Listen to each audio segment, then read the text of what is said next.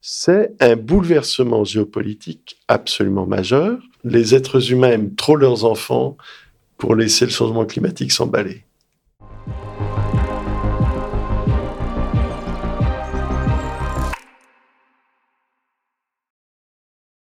Bonjour et bienvenue dans Pisser sous la douche ne suffira pas, l'émission qui fait avancer la réflexion pour mieux nourrir l'action une émission Time for the Planet, le mouvement citoyen qui rassemble un milliard d'euros pour créer 100 entreprises qui luttent à l'échelle mondiale contre le dérèglement climatique. On choisit volontairement d'interviewer des personnes avec des points de vue variés, même si on n'est pas forcément toujours d'accord. Alors aujourd'hui, notre grande question du jour avec Jean-Michel Valentin, c'est les guerres climatiques sont-elles une fatalité? C'est parti alors, déjà, chez Time, on aime bien se tutoyer. Est-ce que ça te va Vous va? Ah, Ça me va très bien, Colline. On peut se tutoyer sans problème. Super. Alors, avant euh, d'égrener ton CV, on a une question assez personnelle, mais comme c'est le slogan de Time for the Planet, je la tente quand même. Jean-Michel, est-ce que tu pisses sous la douche pour sauver la planète? Alors, je ne vais pas aller jusqu'à ce degré d'intimité. Néanmoins, euh, ta question, elle va très très loin parce qu'en fait, elle pose la question du futur des réserves en eau, de l'accès à l'eau des euh, villes contemporaines.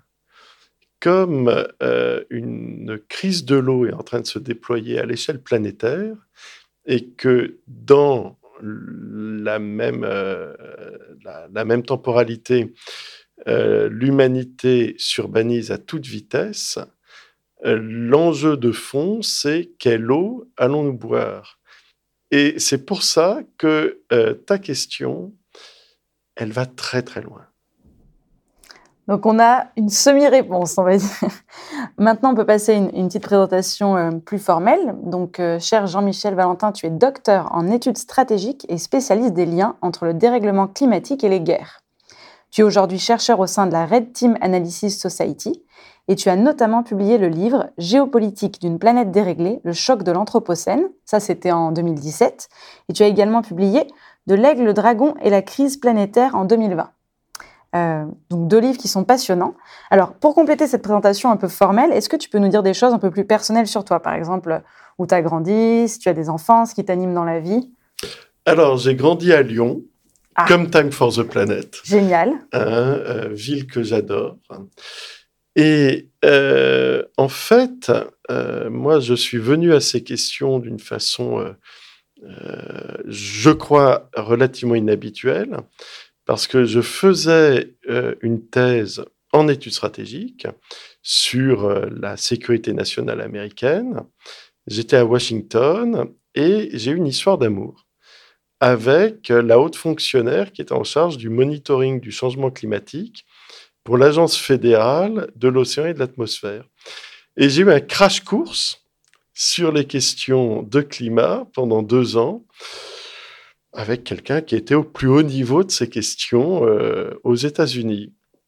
Ce qui fait que quand en 2003, en pleine guerre du Golfe, j'ai vu que le Pentagone euh, sortait un rapport sur, je cite, les effets d'un changement climatique abrupt sur la sécurité nationale américaine, je me suis dit, là, il y a quelque chose de très étrange qu'il faut suivre de près. Et depuis, j'ai suivi le lien entre géopolitique, stratégie et changement climatique. tout est parti d'une histoire d'amour. Incroyable. Beaucoup de choses sont parties d'une histoire d'amour. Alors bah, justement, euh, aujourd'hui, on va s'intéresser à ta spécialité, cette spécialité qui est le lien entre le climat et la guerre. Et je sais qu'il n'est pas forcément intuitif. Euh, par exemple, chez Time for the Planet, on propose des ateliers qui s'appellent la fresque du climat pour sensibiliser. Et ils présentent la guerre comme une des conséquences euh, possibles du dérèglement climatique. Et la plupart des gens, bah, ils sont surpris quand ils découvrent ça, voire ils trouvent que c'est carrément exagéré. Alors donc, première question pour toi, est-ce que le changement climatique, ça déclenche des guerres? Alors, ça, je pense, c'est vraiment un raccourci, parce que le climat, le climat ne déclenche pas de guerre. Le climat, c'est pas une entité politique. Euh, rappelons la formule de Clausewitz. La guerre est la continuation de la politique par d'autres moyens. Et en fait, euh, c'est quand il y a des sociétés sous tension, euh, qui peuvent être mises sous tension par l'évolution du climat, que euh, ces tensions peuvent être traduites sous forme politique, militaire et guerrière. D'accord? Euh, Par exemple, euh, je conseille à toutes les personnes qui s'intéressent à ce genre de sujet le livre de Geoffrey Parker, Global Crisis, qui est un livre d'histoire sur le XVIIe siècle, donc a priori qui n'a rien à voir sur le changement climatique, sinon que il a étudié les intrications entre le petit âge glaciaire qui euh, caractérise le XVIIe siècle et le fait que le XVIIe siècle a été un siècle de guerre, de famine, d'épidémie, de surmortalité à l'échelle euh, quasiment mondiale, tout simplement parce que pendant un siècle, les sociétés de l'époque ont dû faire face à un changement climatique vers le refroidissement, mais rapide, violent, auquel elles n'étaient pas prêtes, et ça s'est traduit par des convulsions absolument majeures. Donc, pour être euh, très concret, est-ce que tu pourrais nous décrire du coup un scénario un peu où on verrait cet enchaînement de causes-conséquences qui partirait du climat et qui amènerait vers la guerre?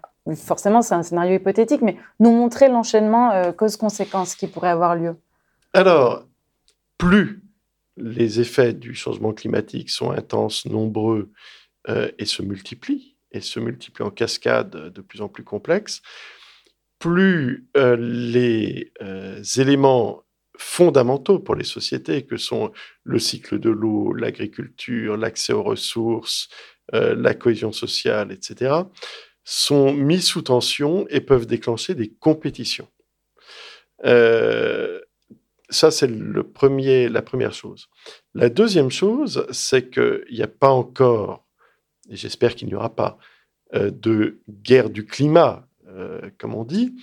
Néanmoins, observons que euh, le changement climatique est déjà plus que sensible dans la zone arctique. Il s'ensuit une fonte de la banquise estivale de plus en plus large et euh, sur une période de temps de plus en plus longue. Et euh, la Russie utilise euh, ce phénomène pour ouvrir une nouvelle voie de navigation qui va du détroit de Bering à la Norvège. D'accord? Cette voie de navigation s'appelle la Nouvelle Route du Nord.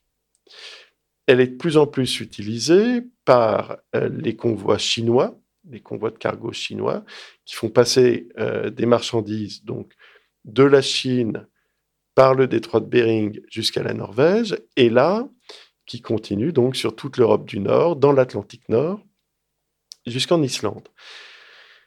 En d'autres termes, le changement climatique permet l'ouverture d'une voie de navigation qui, en étant utilisée par la Chine, fait de celle-ci une puissance économique de l'Atlantique Nord. Donc, ce que l'on voit apparaître, c'est une géopolitique à la fois commerciale et militaire qui est en train de faire bouger les grandes lignes internationales. Donc là, on parle hum, de potentiels futurs conflits potentiels. Est-ce que Aujourd'hui, euh, déjà, il y a certaines guerres dont on peut dire qu'elles sont climatiques ou en partie climatiques. Ou est-ce que ça n'existe pas encore? Par exemple, est-ce que euh, y, a certaines personnes qui disent que la Syrie est une guerre en partie climatique Est-ce que c'est le cas? Ou est-ce que pour le moment, c'est un concept qui est juste un concept et qui n'a pas de réalité encore? Alors, là aussi, moi, j'insiste beaucoup sur le fait que le changement climatique se combine euh, aux autres facteurs. D'accord? C'est pas un facteur déterminant en soi. Ça n'existe pas un facteur euh, unique, isolé. Ça, n'existe pas. Sur la Syrie, euh, donc comme tout le monde, enfin comme tout le monde, comme tous les gens qui s'intéressent à ces sujets, euh, j'ai moi aussi noté que entre 2006 et 2011, donc 2011, c'est le début de la guerre civile et internationale en Syrie.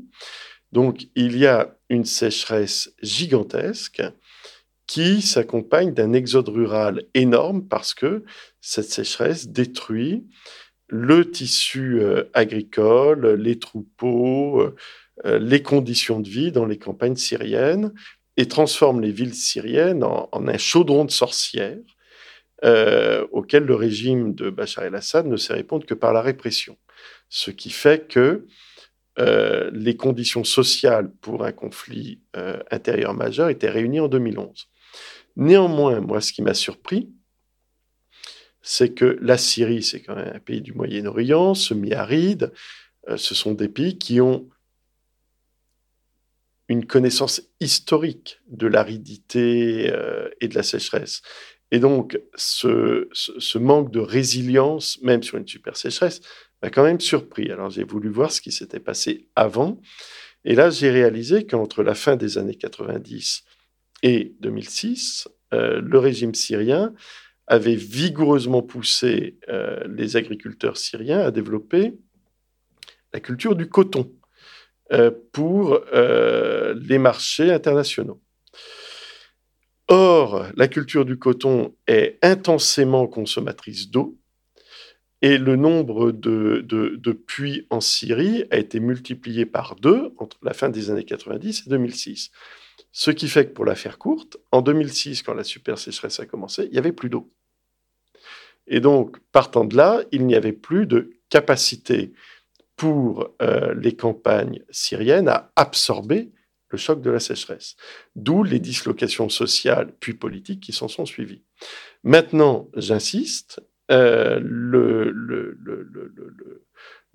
cet exemple met bien en évidence que le changement climatique vient se combiner aux multiples vulnérabilités préexistantes. D'accord. Si on prend une autre guerre, euh, la guerre en Irak, j'ai lu dans, ton bouquin que tu disais que c'était une guerre bah, non seulement pour préserver l'approvisionnement des, US en pétrole, mais aussi une guerre contre ce que tu appelles les limites de la croissance américaine. Qu'est-ce que tu as voulu dire euh, avec ça? Alors, là, on est plus dans le champ de l'énergie que du climat. Mais évidemment, on ne peut pas parler de l'un sans parler de l'autre. Hein, c'est fondamental. En fait, euh, je fais une double référence euh, en, parlant de ça. D'abord, je fais une référence au fameux travail du Club de Rome des années euh, de, 1972, Les limites de la croissance, où euh, ce groupe d'industriels, de banquiers, d'universitaires, de, chercheurs qu'est le Club de Rome s'est posé la question très, en fait, de bon sens. Quels sont les capacités à maintenir une croissance infinie sur une planète aux ressources finies? C'était en 72. Ça a permis la mise au point des premiers euh, modèles euh, euh, par ordinateur et les chercheurs du Club de Rome, qui étaient des chercheurs du MIT, hein, pas des militants particulièrement engagés, ont réalisé avec une certaine stupeur que, selon leur modèle, il restait 40 ans de ressources euh, pour euh, maintenir le type de croissance existant dans les années 70 par rapport à la capacité de charge planétaire, ce qui a déclenché de nombreux débats et réactions. Mais il est quand même intéressant de noter que euh, à partir de la fin des années 70, les États-Unis perdent leur statut de pays exportateur de pétrole parce qu'ils ils avaient épuisé leurs premières ressources de pétrole. Mais euh, les États-Unis tenaient absolument à maintenir euh, leur euh, pétrolière. Et il faut noter que donc la guerre d'Irak qui a été menée pour chasser Saddam Hussein du pouvoir a aussi été accompagnée par une entrée des compagnies pétrolières américaines et britanniques et autres sur le territoire euh, irakien. Et euh, le tout dans un contexte où aux États-Unis, euh, depuis la fin des années 90, se développait tout le débat sur la question de ce qui restait de ressources pétrolières. Donc, quand je dis que la guerre d'Irak est une guerre contre les limites de la croissance, c'est une métaphore pour exprimer que euh, euh, la guerre est aussi un outil pour accéder aux ressources nécessaires pour maintenir euh, une certaine forme de développement économique. Maintenant, la question euh, va être de savoir si euh, cette méthode va être franchement durable. C'est pas certain. Pour, pour, continuer sur ton livre, une partie du titre, c'est le choc de l'Anthropocène. Alors déjà, moi, je ne savais pas tellement exactement ce qu'était l'Anthropocène. Est-ce que tu peux nous faire prendre un peu de pédagogie, nous expliquer ce qu'est le concept d'Anthropocène et pourquoi il connaît un choc exactement? L'Anthropocène, c'est une notion qui vise à exprimer qu'aujourd'hui, l'humanité est devenue la principale force géophysique sur Terre. Hein. Donc on passe de euh, l'Holocène à l'Anthropocène. C'est dit rapidement. Il faut bien comprendre que ça ne veut absolument pas dire que l'humanité est devenue euh, à domestiquer euh, la planète. C'est plutôt le contraire. Ça veut surtout dire que par son type de développement depuis quelques siècles, l'humanité a modifié les paramètres euh, du système Terre dont elle dépend. Donc, l'Anthropocène, euh, c'est une façon de dire que le développement des sociétés contemporaines qui a permis une émancipation euh, comme l'humanité en a peut-être jamais connu, a aussi des effets contre-productifs. Et que ces effets contre-productifs, ou bien nous allons parvenir à les gérer, ou bien nous allons les subir. Ça me ramène à une, citation qui m'a beaucoup frappée dans ton bouquin. Tu dis le plus gros défaut de notre espèce est notre incapacité à comprendre la fonction exponentielle. Est-ce que ça fait pas un peu écho à ce que tu viens de dire? Alors, tout à fait. C'est pas de moi, c'est de Al Bartlett, un mathématicien. Euh, et euh, effectivement, le gros problème de la fonction exponentielle, et euh, que nous vivons avec la pandémie actuelle d'ailleurs, c'est qu'une fonction exponentielle, elle commence, elle est presque à zéro mais elle se multiplie toujours par une fraction d'elle-même, ce qui fait qu'elle se met à doubler, doubler, doubler, doubler. Euh, et le gros problème euh, que pose le changement climatique, c'est que de plus en plus de climatologues se demandent si son amplification n'est pas justement exponentielle. Et que donc les effets en sont absorbables, mais on a l'impression que les changements se font de façon linéaire et progressive, et donc ça va être absorbé. La question est de savoir si, en réalité, on n'est pas dans une accélération qui est toujours plus rapide. Si c'est le cas, si c'est ce deuxième cas, la question de l'adaptation des sociétés contemporaines au changement climatique, elle est absolument stratégique. Du coup, euh, est-ce que c'est ces, sujets d'adaptation euh, qui peuvent être des motivations euh, pour les guerres climatiques? Est-ce que, par exemple, pour s'adapter, il y a des gens qui vont migrer? Est-ce que c'est les migrations qui peuvent lancer des guerres climatiques? Est-ce que c'est du coup le fait de devoir s'adapter aux, ressources, à la limite des ressources?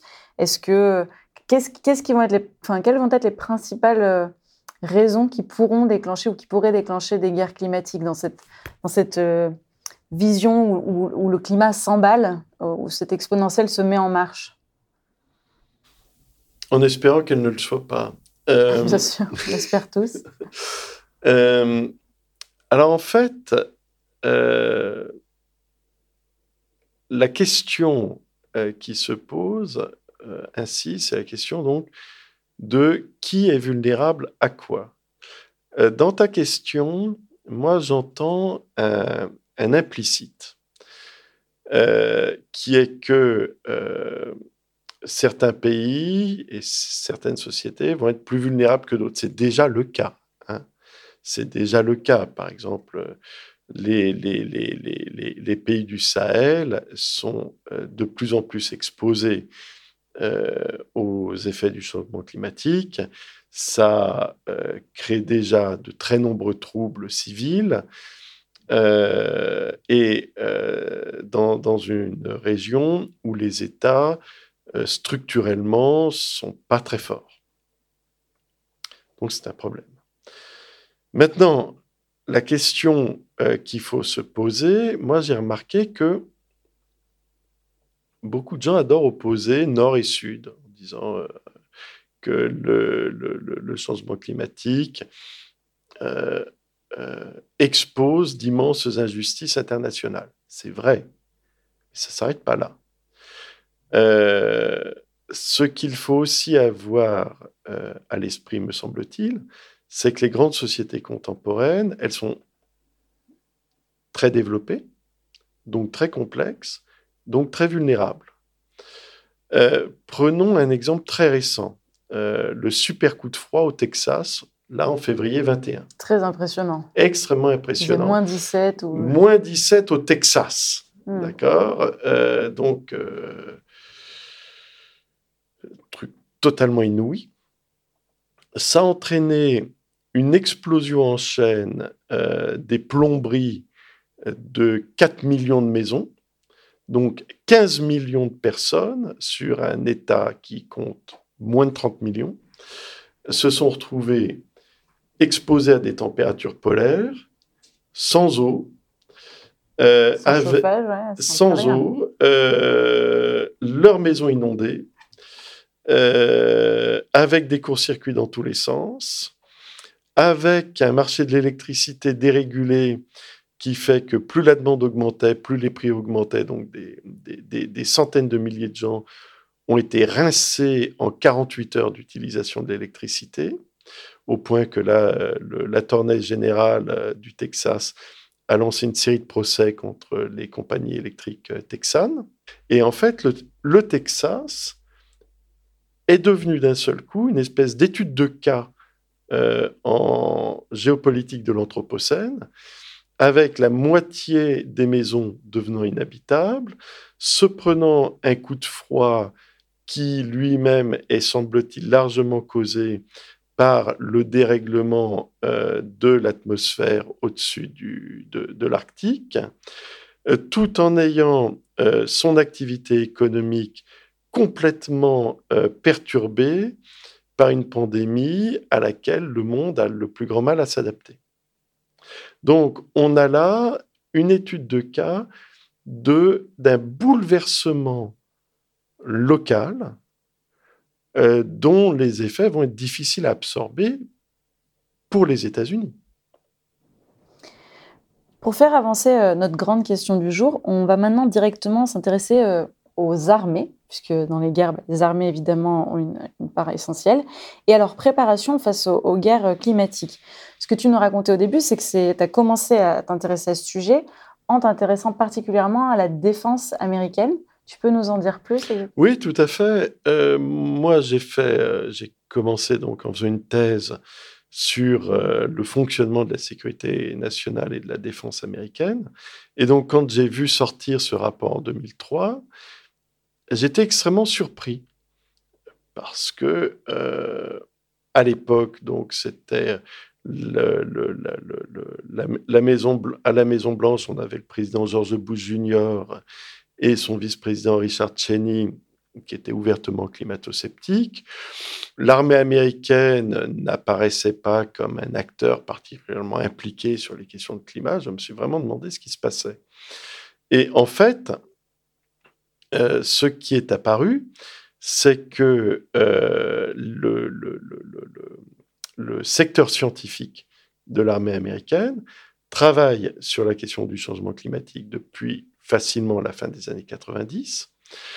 Et euh, jusqu'en 2005, les rapports scientifiques du Pentagone ont commencé à se multiplier. 2005, c'est vraiment un moment de césure parce que euh, a lieu euh, l'ouragan Katrina euh, qui fracasse les digues du lac Pontchartrain, d'où l'inondation de la Nouvelle-Orléans. les dégâts, les dégâts ont été tels que la garde nationale américaine, l'agence fédérale de gestion des risques ne pouvaient pas rentrer dans la Nouvelle-Orléans. Euh, pendant que euh, les hélicos de toutes les télés du monde euh, filmaient en direct ce qui se passait dans cette ville qui était transformée en archipel. Et en désespoir de cause, la Maison-Blanche a fait appel à une société de mercenaires, la société Blackwater, pour une première projection dans la ville, qui a été ensuite suivie par la garde nationale, l'armée américaine, etc. Mais ça a fait un choc. Ça a fait un choc à l'armée américaine qui s'est dit, mais euh, quand on a nos troupes en Irak et en Afghanistan, on n'a pas la capacité à intervenir sur notre propre territoire pour aider nos propres concitoyens. Et depuis, les grandes branches euh, de l'armée américaine, c'est-à-dire euh, l'US Army, l'US Navy, l'US Air Force, les Marines, développent toute une culture du changement climatique ainsi qu'une expérience. Par ailleurs, depuis quelques années, la combinaison euh, d'événements climatiques extrêmes comme des inondations géantes sur la côte est, tandis qu'on a des super incendies sur la côte ouest, euh, entraîne donc euh, une mise en danger de nombreuses bases militaires américaines.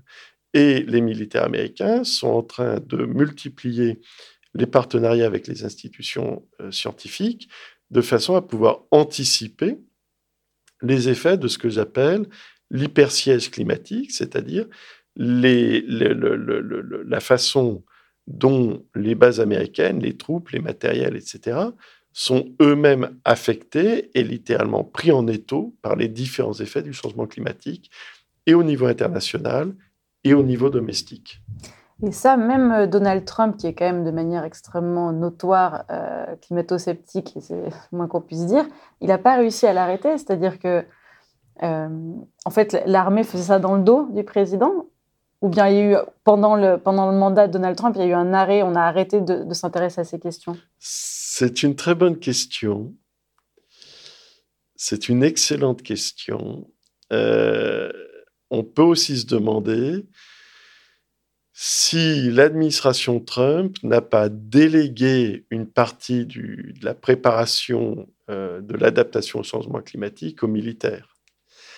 Euh, il, faut, il faut voir que, par exemple, dès février 2017, euh, quand avaient lieu les auditions au Sénat pour valider les différents ministres de l'administration Trump, quand les sénateurs américains ont auditionné le général James Mattis, qui allait devenir le premier ministre de la Défense euh, de l'administration Trump, quand euh, un sénateur lui a posé la question, Général, qu'est-ce que vous pensez du changement climatique? Le général Matisse a répondu pendant près de 20 minutes ah, le changement climatique, nous, les militaires, on le connaît très bien, euh, on s'y prépare, on a des rapports, on a des retours d'expérience, euh, on envisage les projections de force que ça va induire, euh, le, stress sur nos forces armées sur le territoire américain, etc. Donc, il y a eu un jeu complexe, presque byzantin, entre le civil et le militaire pendant l'administration Trump mais l'armée américaine et la communauté du renseignement américain n'ont jamais arrêté de travailler sur le changement climatique. Ils ont été un peu plus discrets, mais c'est tout. Ils ont continué alors. Ils ont continué. Et euh, j'ai même lu qu'ils avaient créé une Great Green Fleet, une espèce de flotte verte, si on traduit. Oui. C'est quoi? Alors la Great Green Fleet, c'est une expérimentation de l'US Navy qui euh, donc euh, cherche à, montrer s'il est possible à un outil aussi énergivore que l'US Navy euh, d'entrer en transition énergétique. Et donc, euh, tout un groupe de combat est dédié euh, aux tests d'agrocarburants, à l'efficacité énergétique, à des euh, innovations euh, sur euh, les réacteurs nucléaires, etc., de façon à sécuriser le, de façon à sécuriser leurs approvisionnements en agrocarburants, la, la, Navy a même passé des contrats gigantesques avec l'Association américaine des producteurs de soja. Euh, c'est un côté tout à fait surréaliste, mais l'enjeu pour l'US Navy, c'est de démontrer que par la transition énergétique, elle peut se rendre moins dépendante des importations euh, de carburant venus de l'étranger. Et en même temps, elle cherche aussi à diminuer son impact carbone. Est-ce que les différentes armées euh, coopèrent sur le sujet du climat ou est-ce que c'est vraiment chacun pour sa pomme globalement? Ah ben ça, c'est une très bonne question. Je ne peux pas te répondre, je ne sais pas. Euh, néanmoins, euh, néanmoins, néanmoins, néanmoins, néanmoins, déjà, il faut bien avoir à l'esprit que les grandes alliances militaires comme l'OTAN servent à euh, aussi euh, faire des partages d'expérience. Donc, il y a certainement une circulation de l'expérience. Par ailleurs, euh, la création, il y a quelques mois, du commandement OTAN pour l'Arctique indique bien qu'il y a une préoccupation de l'ensemble de l'Alliance atlantique par rapport à l'évolution géophysique et stratégique de l'Arctique. Donc, il y a certainement des coopérations, mais ce n'est pas, pas encore dans mes objets de recherche. Certaines euh, armées ou même des grands groupes privés travaillent sur ce qu'on appelle la géo-ingénierie extrême. Euh, comme par exemple, j'ai vu mettre des satellites avec des miroirs ou du soufre dans l'espace pour refroidir la Terre. Est-ce que c'est vraiment des pistes qui sont euh, envisagées par les armées du monde entier aujourd'hui ou, ou c'est vraiment plutôt... Alors, ce qu'il faut pour le moment, la géo-ingénierie euh, est quelque chose qui reste de très hypothétique euh, et la plupart des gens qui travaillent dessus réalisent vite que c'est vraiment c'est vraiment ça serait vraiment le dernier type de mesure s'il y avait un emballement du climat que personne ne maîtriserait mais ça ça n'enthousiasme personne en revanche, euh, les, les, les, projets que tu évoques, donc par exemple d'installation de miroirs dans l'espace, de projection de soufre dans la stratosphère. Le but étant à chaque fois de avoir une espèce, euh, voilà, une espèce d'effet Ray-Ban, etc. Ce qu'il faut euh, bien constater, c'est que ce sont des projets qui ont émergé à la fin des années 2000 et qui étaient portés par aux États-Unis, je ne sais pas ailleurs, euh, et qui était porté par les grands laboratoires, qui ont aussi été les grands laboratoires euh, qui ont développé euh, l'arme nucléaire, l'arme thermonucléaire, le développement des missiles balistiques. Il y a donc toujours, j'ai envie de dire, une ambiance militaire derrière ces projets, mais que je sache, euh, ça fait vraiment pas l'objet d'un enthousiasme. Au contraire, ça fait partie des scénarios qui sont rangés euh, dans les armoires au cas où, mais ça va pas plus loin. Alors pour continuer d'avancer sur notre grande question du jour, euh, on va revenir sur ce que tu nous expliquais, le fait que le climat allait quand même pas mal bouleverser l'ordre géopolitique mondial, si ce n'est pas déjà un peu le cas. ça veut dire sans doute qu'il y aura des perdants et des, des gagnants de cette histoire. Du coup, si on revient sur les États-Unis, qui est ton, de spécialité, tu dis qu'ils sont en situation euh, d'hyper-vulnérabilité. Tu parlais même, je crois, d'hyper-siège ou quelque chose comme ça. D'hyper-siège. Euh, eux, ils sont du côté des perdants alors? Alors, là aussi, euh, ce que tu dis là renvoie à quelque chose, je crois, qui est très difficile à, intégrer, mais pour tout le monde. Hein. Moi, ça m'a pris des années. C'est-à-dire que dans la notion de changement climatique, le mot important, c'est changement. Euh, et pour forcer un peu mon propos, je dirais que quand on parle actuellement de crise climatique, on se trompe. Parce qu'une crise, c'est le passage d'un état X à un état Y. C'est absolument pas le cas actuellement on est en train de passer d'un état X, c'est-à-dire un état relativement stable du climat, à un état Y de changement permanent à l'échelle des, au moins des quelques générations qui viennent. D'accord? Donc, on ne va pas connaître un retour à un nouveau normal. Ce qui va être normal, c'est l'anormalité. Donc, l'enjeu, ça va être non seulement de parvenir à atténuer le changement climatique, mais aussi à s'y adapter. Or, ce qui va être compliqué, c'est comment s'adapter à un changement permanent. Maintenant, qui vont être les gagnants, qui vont être les perdants?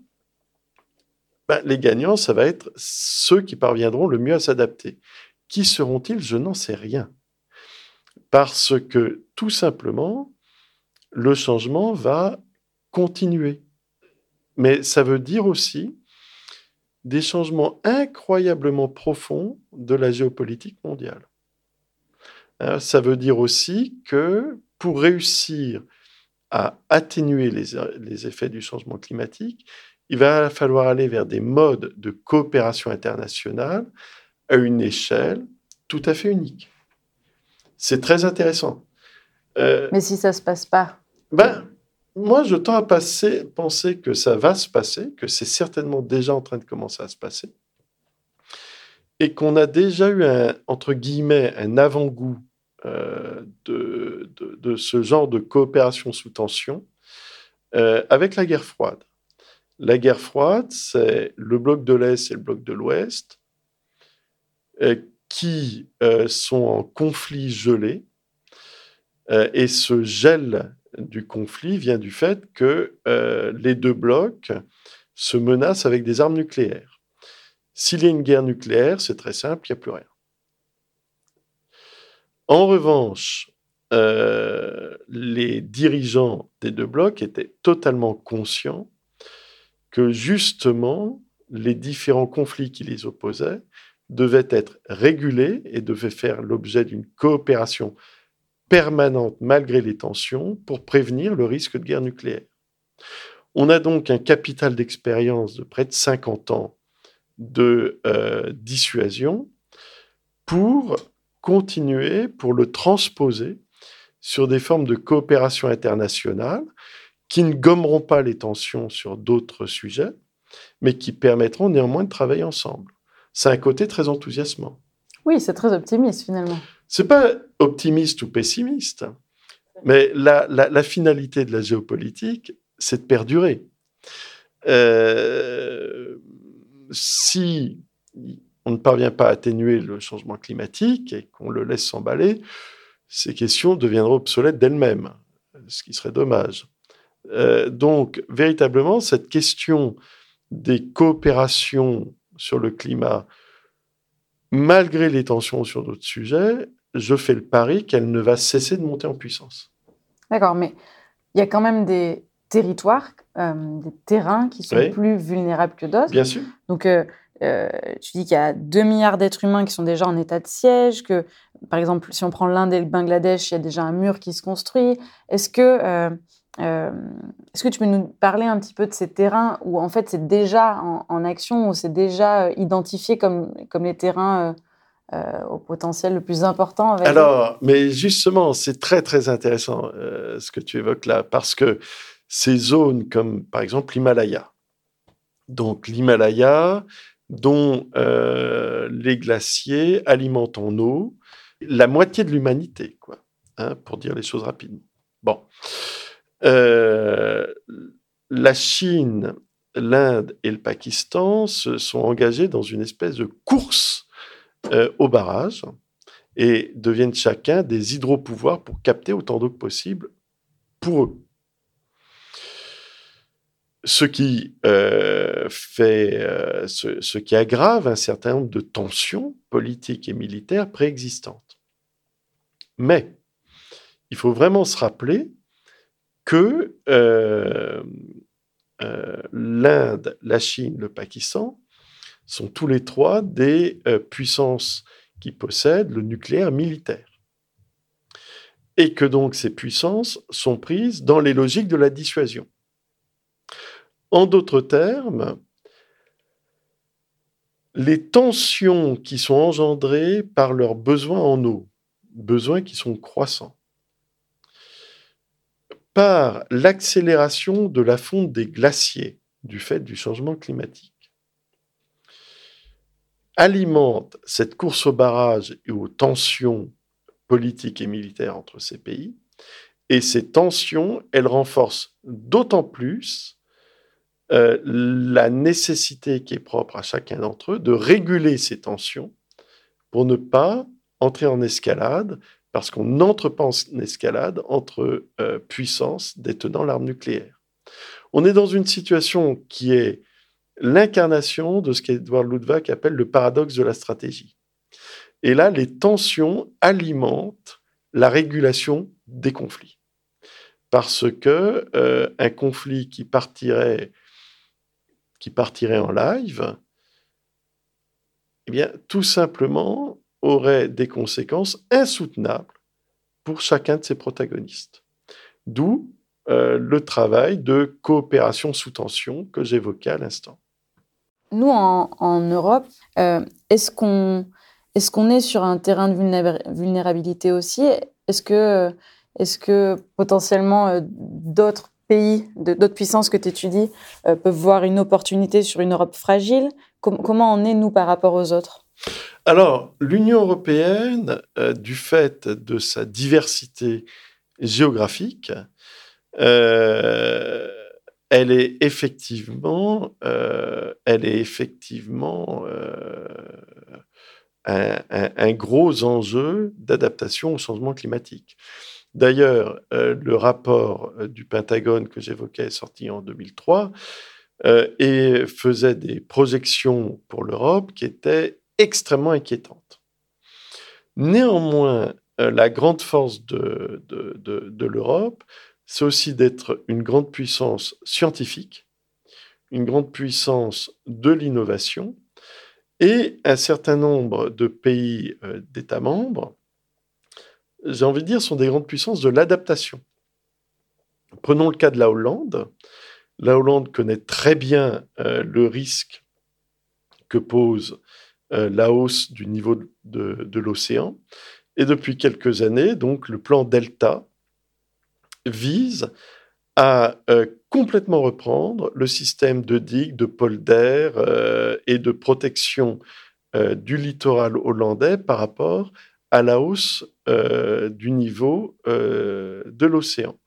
Donc, ce qui est très intéressant aussi, c'est de constater que la Hollande, depuis une grosse quinzaine d'années, 15 à 20 ans, développe toute une coopération notamment avec le Bangladesh, sur la question de l'adaptation à la hausse du niveau de l'océan.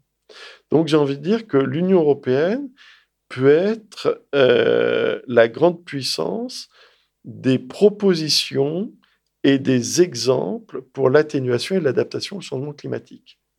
Un autre sujet qui préoccupe fortement l'Europe, c'est les migrants. Oui. Donc euh, on voit qu'on galère déjà terriblement à absorber quelques dizaines de milliers de migrants euh, qui essaient de traverser chaque année. Et ça fait déjà vaciller un petit peu la construction européenne. Enfin, en tout cas, ça la met en difficulté.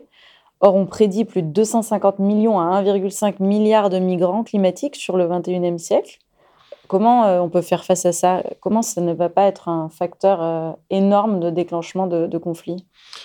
En fait, ces chiffres que tu évoques, donc, c'est des chiffres qui sont travaillés par un certain nombre d'institutions internationales depuis une quinzaine d'années.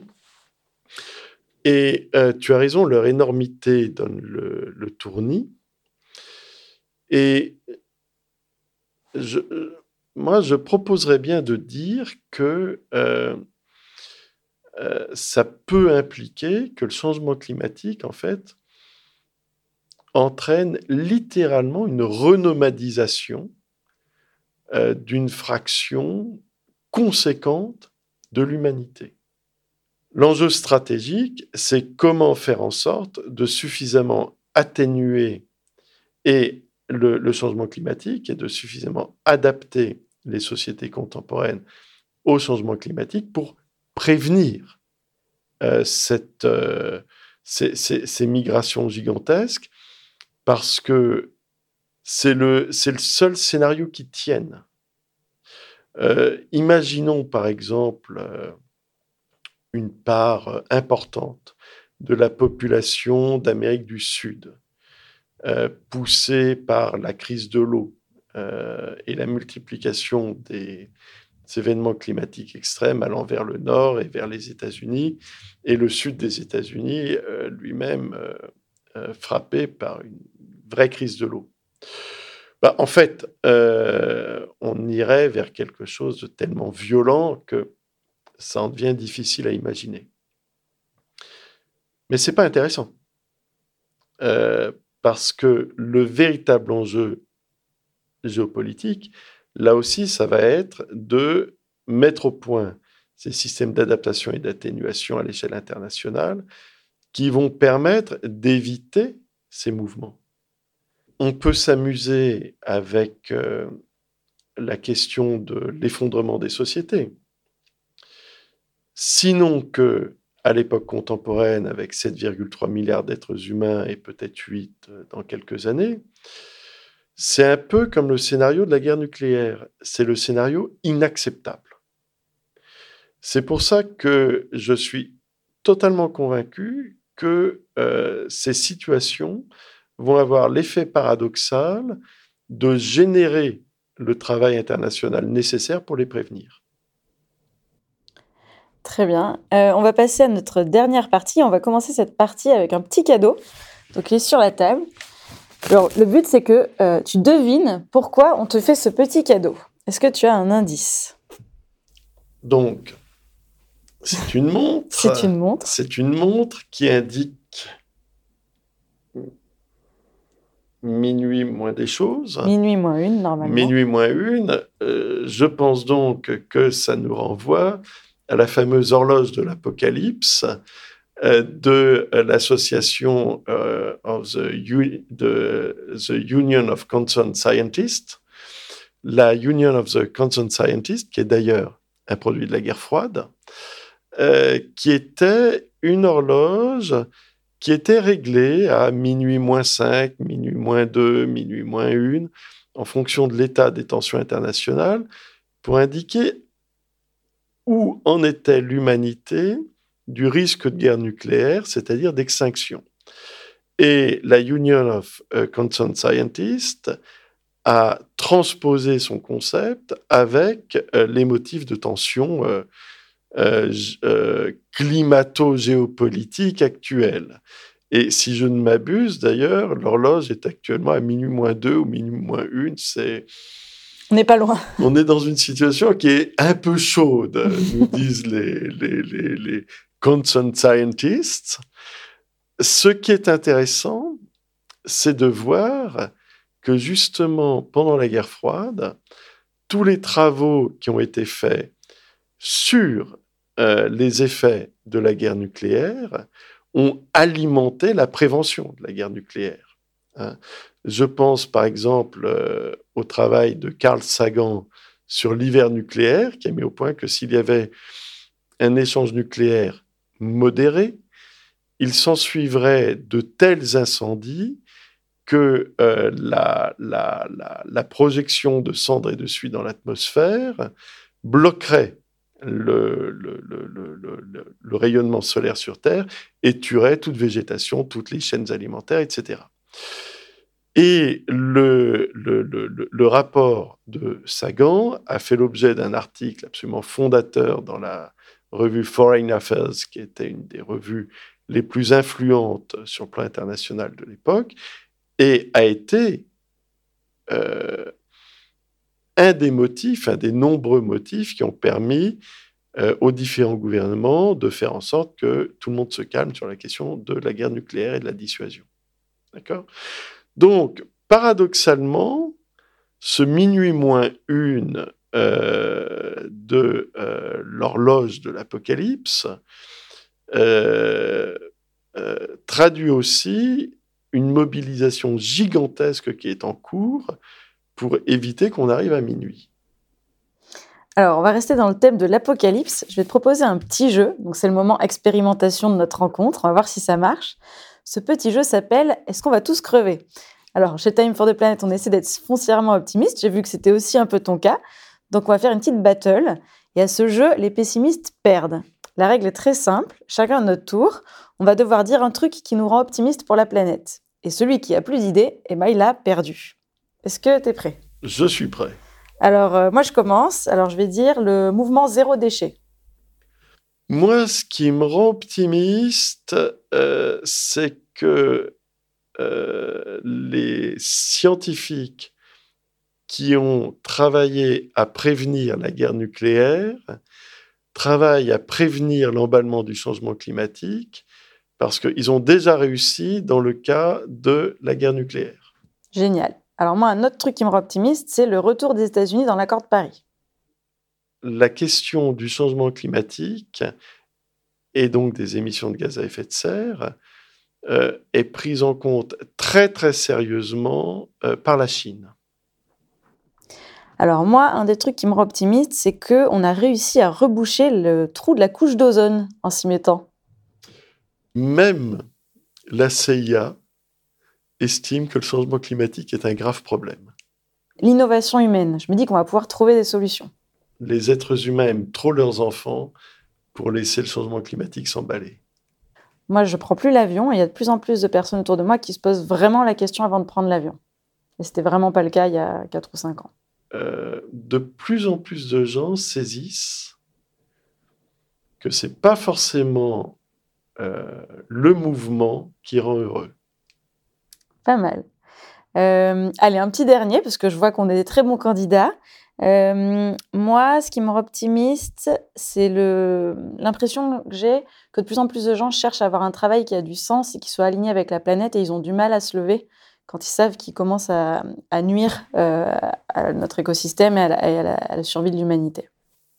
Moi, ce qui me rend optimiste, c'est de voir que dans un certain nombre de grands États, les plus hauts responsables militaires disent qu'il faudrait vraiment éviter les guerres du climat. Parfait.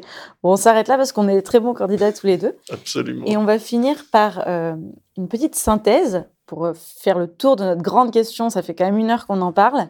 Alors, en deux phrases seulement, attention, les guerres climatiques sont-elles une fatalité? Deux phrases. C'est terrible pour un chercheur. Elles ne sont absolument pas une fatalité parce que n'importe quelle guerre est le résultat d'un choix. On peut donc très bien faire le choix de ne pas mener les guerres du climat. Génial. Euh, donc deux petites euh, questions pour conclure. Euh, première chose, j'ai eu la chance de pouvoir te présenter hier en détail, en détail l'aventure Time for the Planet. Est-ce que pour toi c'est une solution qui est, qui est pertinente? Alors moi, la question des solutions, je dirais, je n'aime pas beaucoup les histoires de solutions parce que c'est un côté gadget. je préfère voir Time for the Planet comme une des formes de mobilisation qui cherche à répondre euh, aux enjeux actuels. Parce que la réponse, c'est quelque chose qui s'inscrit dans le temps. Génial. Et pour conclure, nous, on a un petit rituel en fin d'interview. C'est notre livre d'or, il est posé devant toi. Il a été réalisé vers les petites mains de notre communauté. Et donc, on demande à toutes les personnalités euh, d'écrire un mot d'encouragement pour Time for the Planet. Donc, on te laisse sortir ta plus belle plume. Merci encore pour cette interview, Jean-Michel Valentin, et au plaisir d'échanger à nouveau ensemble. C'est un plaisir absolument réciproque.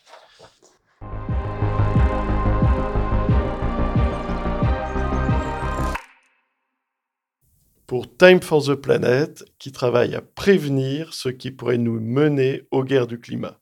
Le meilleur pour vous, Jean-Michel. Génial. Merci beaucoup. Mais c'est moi. C'est top.